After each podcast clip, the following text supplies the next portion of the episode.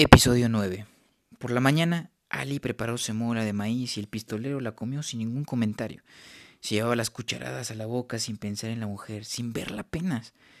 Sabía que debía partir. A cada minuto que él permanecía sentado allí, el hombre de negro se encontraba un poco más lejos. A aquellas alturas ya habría cruzado los arroyos y llegado al desierto. Avanzaba en dirección sudeste, y el pistolero sabía por qué. ¿Tienes un mapa? Preguntó levantando la cabeza. ¿Del pueblo? Ella se echó a reír. No es lo bastante grande para que haga falta un mapa. No, de lo que hay al sudeste de aquí. La sonrisa de la mujer se desvaneció. El desierto, solamente el desierto. Pensaba que te quedarías un tiempo. ¿Qué hay al otro lado del desierto? ¿Cómo quieres que lo sepa? Nadie lo cruza. Desde que estoy aquí no lo ha intentado nadie.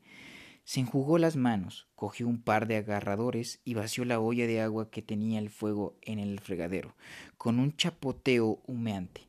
Las nubes corren en aquella dirección, es como si algo las absorbiera. El pistolero se levantó. ¿A dónde vas?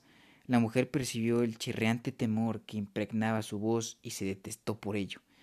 A la caballeriza. Si hay alguien que lo sepa, será el mozo de cuadra.